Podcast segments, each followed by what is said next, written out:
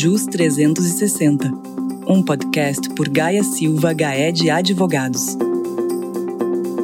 Vamos abordar neste episódio um tema bastante interessante e é um mercado que está crescendo e movimentando cifras bilionárias. Trataremos nesse episódio do metaverso e omnichannel e marketplace de NFT. Eu sou a Anete, sócia do escritório de Brasília, e estou acompanhada neste episódio de Rafael Nóbrega, nosso advogado da unidade Carioca, Ana Paula Melo, também trainee do escritório de nossa unidade no Rio de Janeiro, e Cláudio Murá, trainee também da nossa unidade Carioca. Crescimento do mercado desses ativos digitais, como nós sabemos, como os tokens e NFTs, é uma realidade na prática já podemos perceber iniciativas de empresas brasileiras que passaram a avaliar a melhor forma para a estruturação desses negócios que utilizam a tecnologia blockchain. Além disso, operações realizadas através do ambiente do metaverso começaram a ser noticiadas, o que evidentemente faz surgir uma série de questionamentos em relação aos reflexos jurídicos, sobretudo à luz da legislação brasileira. Antes de conversarmos sobre as diversas dúvidas associadas a esse tema tão importante, talvez seja necessário abordarmos alguns pontos iniciais. Começando pelo metaverso, eu queria te perguntar, Ana Paula, se é possível definirmos o que é o metaverso, como o mercado enxerga o tema.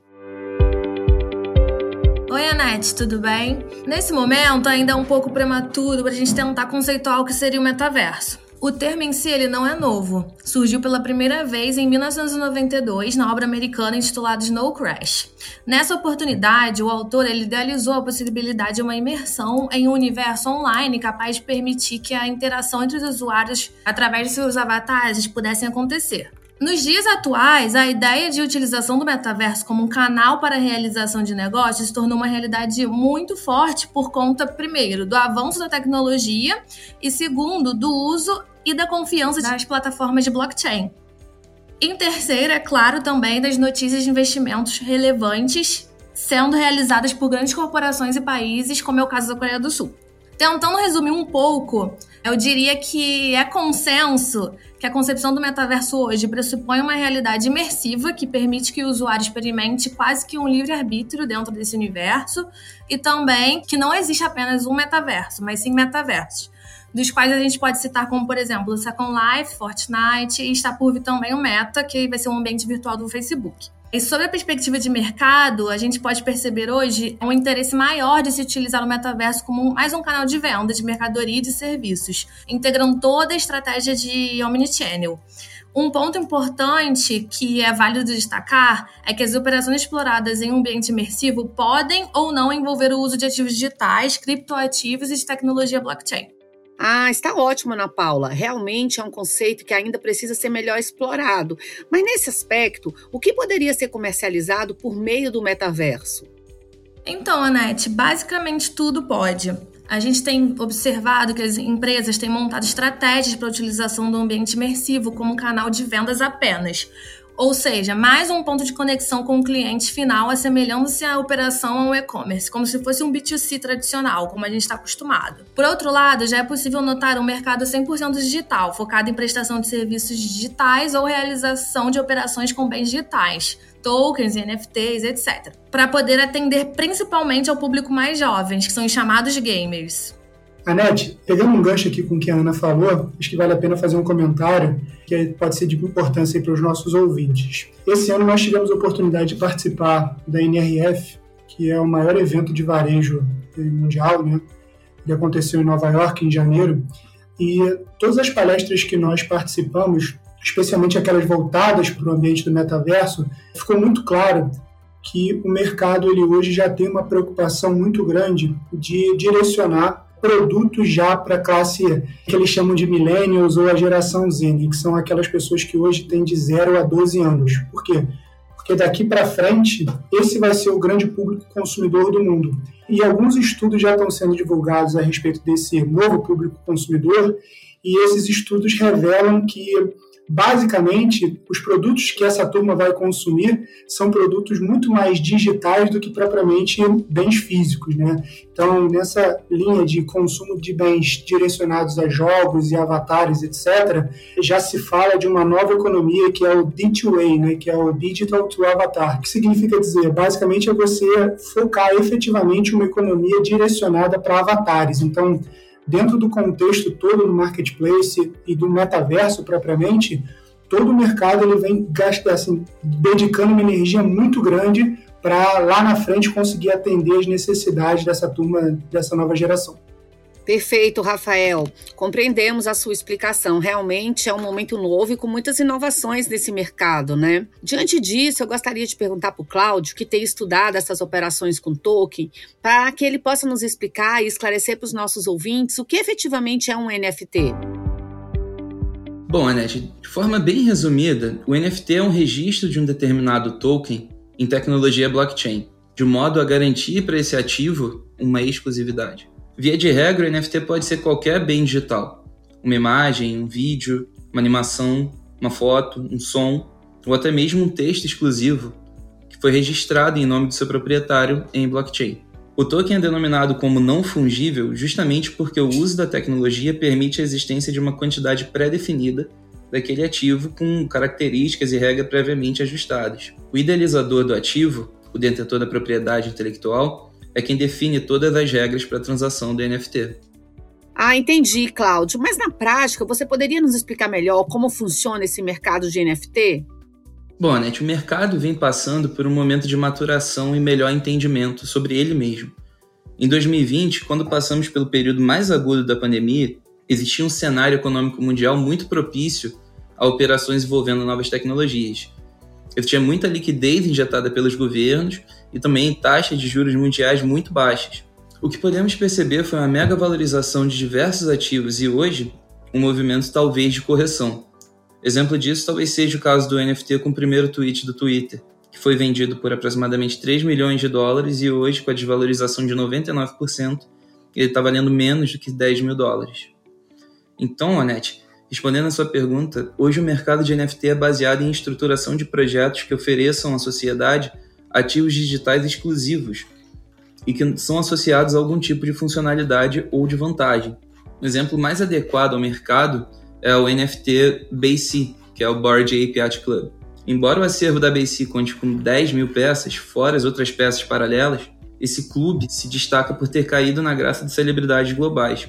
Como é formado por pessoas famosas, as demais pessoas enxergam valor em adquirir o ativo não só para ter a ilustração, para ter a obra, mas principalmente para pertencer aos mesmos grupos das celebridades.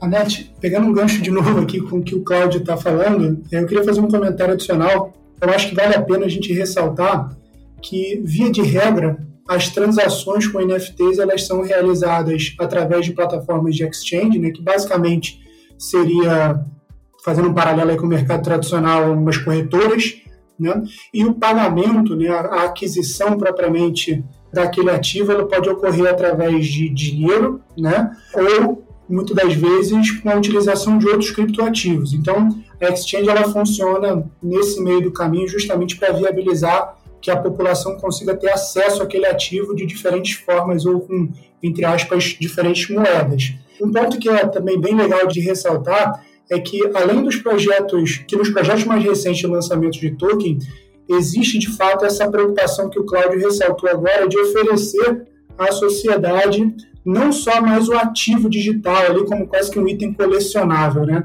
Hoje o que a gente percebe no mercado é uma preocupação muito grande de agregar outros valores àquele ativo digital. Então, quando a gente está diante ali de um projeto de lançamento de NFT, o mercado passou a enxergar muito mais valor naquele ativo que além da exclusividade, traz algum tipo de vantagem para aquele usuário. Então, é, o pertencimento a grupos e a grupos exclusivos ou algum tipo de vantagem em termos de clubes mesmo, isso a sociedade, o mercado de alguma forma vem enxergando que tem muito mais potencial econômico do que propriamente a aquisição daquele ativo só para dizer que eu sou o único dono dele.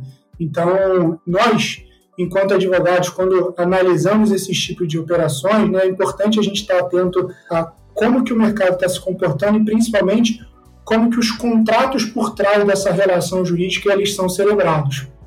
Ah, certo, entendi, pessoal. Muito obrigada. Mas eu queria perguntar para Ana Paula como funcionam essas operações no metaverso. Um cliente final ele conseguiria, em uma mesma operação, adquirir um tênis para o seu uso pessoal, por exemplo, e um NFT para o uso pelo seu avatar?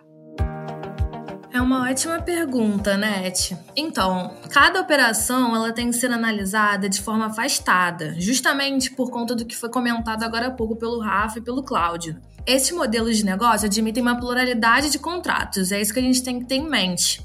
No exemplo que você citou, especificamente, a tendência é que existam instrumentos de natureza diferentes a depender do modelo de negócio explorado em relação ao NFT. Ou seja, é possível que tenhamos o licenciamento de uso de NFT e um contrato de compra e venda do referido tênis simultaneamente, de modo que o último aconteceria pela lógica B2C, via e-commerce. Dessa forma, nos parece absolutamente possível que as novas operações no ambiente imersivo demandem que as empresas passem a se dedicar a diferentes atividades. É claro que, embora inovador e bastante atraente para o público consumidor, é um pouco mais complexo em termos de compliance corporativo, já que a entidade se sujeitará à fiscalização de órgãos de administração fazendária em todas as esferas, União, Estados e município. Anete, aproveitando um pouquinho esse gancho que a Ana Paula levantou, cabe comentar que as experiências virtuais oferecidas pelos jogos hoje em dia, elas já contam com algumas operações comerciais complexas, que recentemente, né, como é o caso da Adidas, que fechou uma parceria com o FIFA e com a EA Games, lançando uma palmilha que ela tem um dispositivo similar a um GPS, que permite que o usuário ganhe algumas vantagens exclusivas no jogo, pontos de experiência, dentro do jogo FIFA Mobile. A ideia desse dispositivo, né, quando foi formada essa parceria, era proporcionar aos usuários uma maior interação com o mundo real, combatendo o sedentarismo crescente nas novas gerações.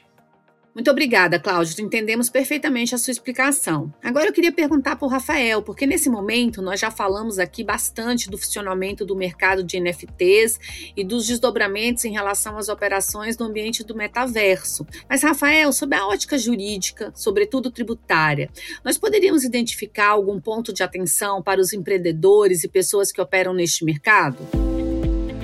Os desafios são enormes eu acho que ficou bem claro que existe uma sinergia enorme entre o ambiente imersivo e as estratégias de omnichannel, associadas muitas vezes à utilização de ativos digitais, né? isso ficou muito claro, já é uma tendência de mercado. E nesse sentido, sob a ótica jurídica, acho que o primeiro ponto que, que sempre surge em termos de discussão é a questão da territorialidade, né? sobretudo quando a gente está avaliando operações 100% online. Me parece que esse tema é um importante desafio que deve ser avaliado de forma casuística. A própria CDE, antes mesmo desse boom de tecnologia blockchain, etc., ela já vinha desenvolvendo alguns papers com divulgação a respeito desse assunto, é, com sugestões para deslocar a tributação dessas operações para o estado onde o consumo daquele bem digital ele ocorreria. Mas, embora exista essa orientação da OCDE, Será que a gente consegue seguir essa mesma diretriz quando a gente tem operações com ativos registrados em blockchain? Por que essa pergunta surge?